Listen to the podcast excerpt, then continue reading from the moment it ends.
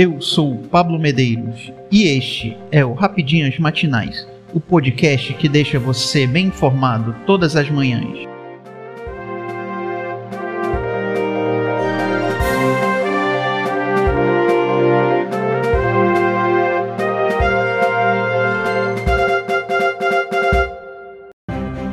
Hoje, 1 de agosto de 2022, vamos às principais notícias. STF autoriza São Paulo e Piauí a compensar perdas de arrecadação com ICMS. O Supremo Tribunal Federal autorizou neste domingo 31 os estados de São Paulo e do Piauí a compensar perdas do ICMS com a redução das alíquotas de combustíveis, energia elétrica e comunicações por meio de desconto nas parcelas das dívidas com a União. Recentemente, os governos de Maranhão e Alagoas obtiveram uma liminar semelhante.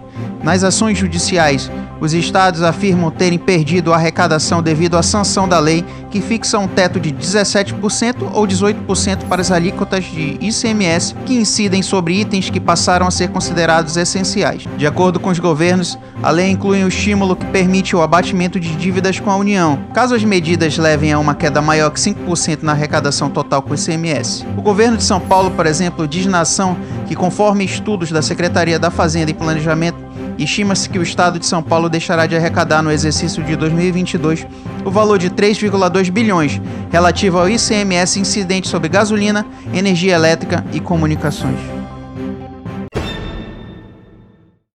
Bivar desiste da candidatura à presidência, mas apoio do União Brasil a Lula é considerada improvável.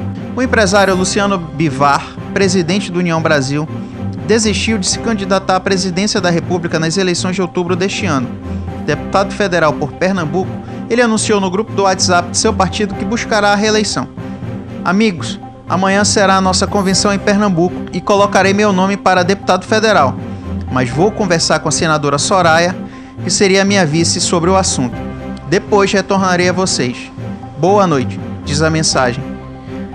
Havia sido colocado na mesa uma proposta para que o PT apoiasse o pernambucano na disputa pela presidência da Câmara dos Deputados no ano que vem. Mas não foi isso que influenciou a decisão de Bivar. O apoio a Lula no primeiro turno é considerado improvável, pois o partido, oriundo da fusão da, do PSL com o DEM, abriga diversos políticos bolsonaristas como Ronaldo Caiado, Mauro Mendes e Marcos Rocha. A CM Neto, que concorrerá ao governo da Bahia, também é contrário à ideia. O presidente da sigla tentará convencer Soraya Fronek, que seria sua vice, a disputar a cadeira do Palácio do Planalto. Morre Nichelle Nichols, a Uhura em Star Trek, aos 89 anos. A atriz Nichelle Nichols, famosa por interpretar a Tenente Uhura em Star Trek, morreu na noite deste sábado 30 aos 89 anos nos Estados Unidos. A notícia foi divulgada nas redes sociais da artista neste domingo, 31, pelo seu filho, Kyle Johnson. No comunicado, ele diz que a mãe faleceu por causas naturais. Sua luz, no entanto, como as galáxias antigas, agora sendo vistas pela primeira vez, permanecerá para nós e as gerações futuras desfrutarmos, aprendermos e inspirarmos. Ela teve uma vida bem vivida e, como tal, é um modelo para todos nós, declarou Kyle. O velório será restrito à família e amigos próximos. Solicitamos que a privacidade dela e a nossa sejam respeitadas, pediu o filho da atriz. Morre João Paulo Diniz, filho de Abílio Diniz, aos 58 anos. O empresário João Paulo Diniz, filho de Abílio Diniz, morreu aos 58 anos neste domingo 31 no Rio de Janeiro. De acordo com amigos e familiares, o executivo foi encontrado morto no banheiro de casa após ter saído para correr. Contudo, a causa da morte ainda não foi confirmada. A suspeita é de que ele tenha tido um infarto ou aneurisma. A família Diniz informa o falecimento de João Paulo Diniz. O empresário deixa quatro filhos e esposa. A família pede que seu luto seja respeitado neste momento difícil, informou a assessoria de imprensa da família. Além de ter atuado no grupo Pão de Açúcar, o empresário também é sócio de restaurantes em São Paulo. A vida de João Paulo Diniz também foi marcada pelo acidente aéreo que sofreu em 2001 à época, durante viagem ao litoral paulista, o helicóptero que o empresário estava caiu. Na ocasião, tanto o piloto quanto a namorada, a, Fer... a modelo Fernanda Vogel, morreram. Já o empresário e o copiloto sobreviveram após nadarem até uma praia.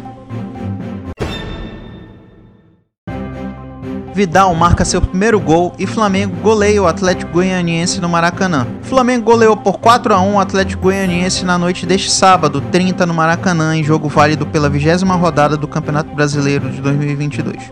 Além da atuação impecável do time carioca, o destaque também foi para o seu meia chileno Vidal, que marcou seu primeiro gol de pênalti com a camisa do rubro-negro. Agora o Flamengo é o quarto colocado da competição com 33 pontos. Já o Atlético Goianiense ocupa a 18ª colocação com apenas 17. No jogo, com alguns titulares poupa poupados, no jogo, com alguns titulares poupados, o Flamengo precisou de poucos minutos para construir um placar elástico e garantir o triunfo. Os quatro gols foram marcados no primeiro tempo. Foram de Lázaro, Marinho, Vidal e Vitor Hugo. Wellington Rato, no fim do segundo tempo, descontou para o Dragão. São Paulo sofre com lei do ex e é derrotado pelo Atlético Paranaense na Arena da Baixada. O São Paulo foi derrotado por 1 a 0 para o Atlético Paranaense neste domingo, 31 na Arena da Baixada, em jogo válido pela vigésima rodada do Campeonato Brasileiro 2022. O gol de pênalti foi do atacante Vitor Bueno, ex-jogador do Tricolor. Somando o resultado de hoje, o time paulista chega ao quinto jogo consecutivo sem vitória na competição. Nas últimas quatro partidas foram empate, além da derrota de hoje. Agora o time paulista é o nono colocado com 27 pontos, 6 atrás do Flamengo, que ocupa a última vaga do G4.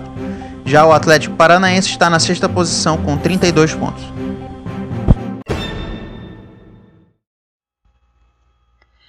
O Grande Prêmio da Hungria de Fórmula 1, realizado no tradicionalíssimo circuito de Húngaro Ring, nos mostrou hoje que a Mercedes está mais forte e viva no campeonato do que nunca colocando seus dois pilotos no pódio, e que a Red Bull vem fazendo o seu dever de casa, funcionando como um relógio suíço, com suas estratégias de corridas assertivas, mais uma vez levando Max Verstappen ao lugar mais alto do pódio.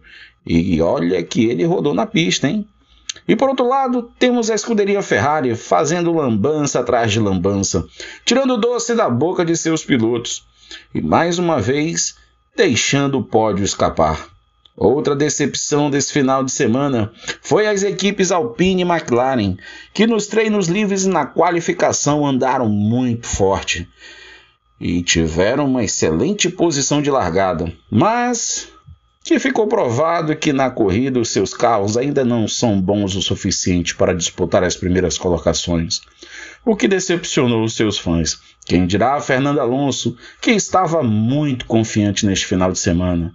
E olha o Sebastião Vettel aí, gente. Parece que depois que resolveu se aposentar ao final dessa temporada, está mais relaxadão, de boa com a vida. Voltou a marcar um pontinho, já que não marcava um único ponto sequer desde o GP da Inglaterra. Por hoje é só, pessoal. Esse foi o momento Fórmula 1. Eu sou Pablo Medeiros e este foi o Rapidinhas Matinais, o podcast que deixa você informado. Até mais.